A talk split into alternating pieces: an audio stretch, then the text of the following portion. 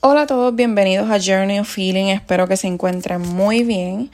Si no han escuchado los episodios anteriores de Amor Propio, los exhorto a que pasen por allá y los escuchen. En el episodio de hoy vamos a estar hablando del journaling, que es básicamente llevar como un diario. Básicamente esto me ha ayudado muchísimo a expresar mis sentimientos, mis emociones, cuando muchas veces no tengo las palabras adecuadas para hacerlo.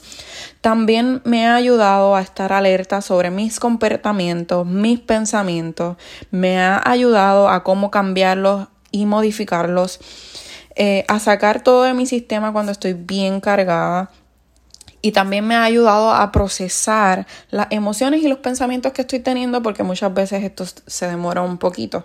Yo siempre le digo a, a mis amistades que me, me demoro en procesar cosas fuertes.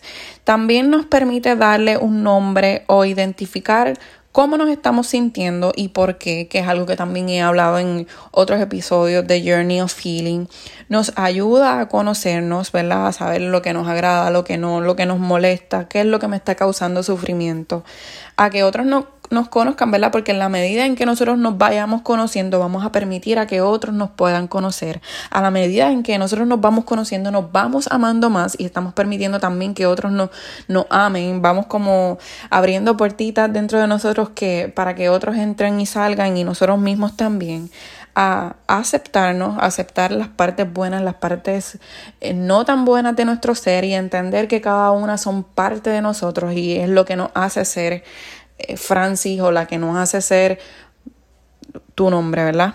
Eh, ver nuestro desarrollo, ¿verdad? Porque muchas veces decimos, yo siento que estoy en el mismo lugar, que no he avanzado, pero cuando miramos atrás y vemos todo lo que, lo que éramos y lo que fuimos y lo que nos hemos convertido según hemos ido poniendo de nuestra parte y estando dispuestos a mejorar esa área, y también aprendemos, aprendemos no tan solo de nosotros mismos, sino también lo que tú estás escribiendo ahí, puedes aprender filosofías de vida, por decirlo de, alguna forma, eh, etapas que estamos viviendo y demás. Así que los exhorto siempre a sacar unos minutitos de su día a escribir. También en este journaling que hago diariamente siempre escribo algunas cosas por las que estoy agradecida en este día.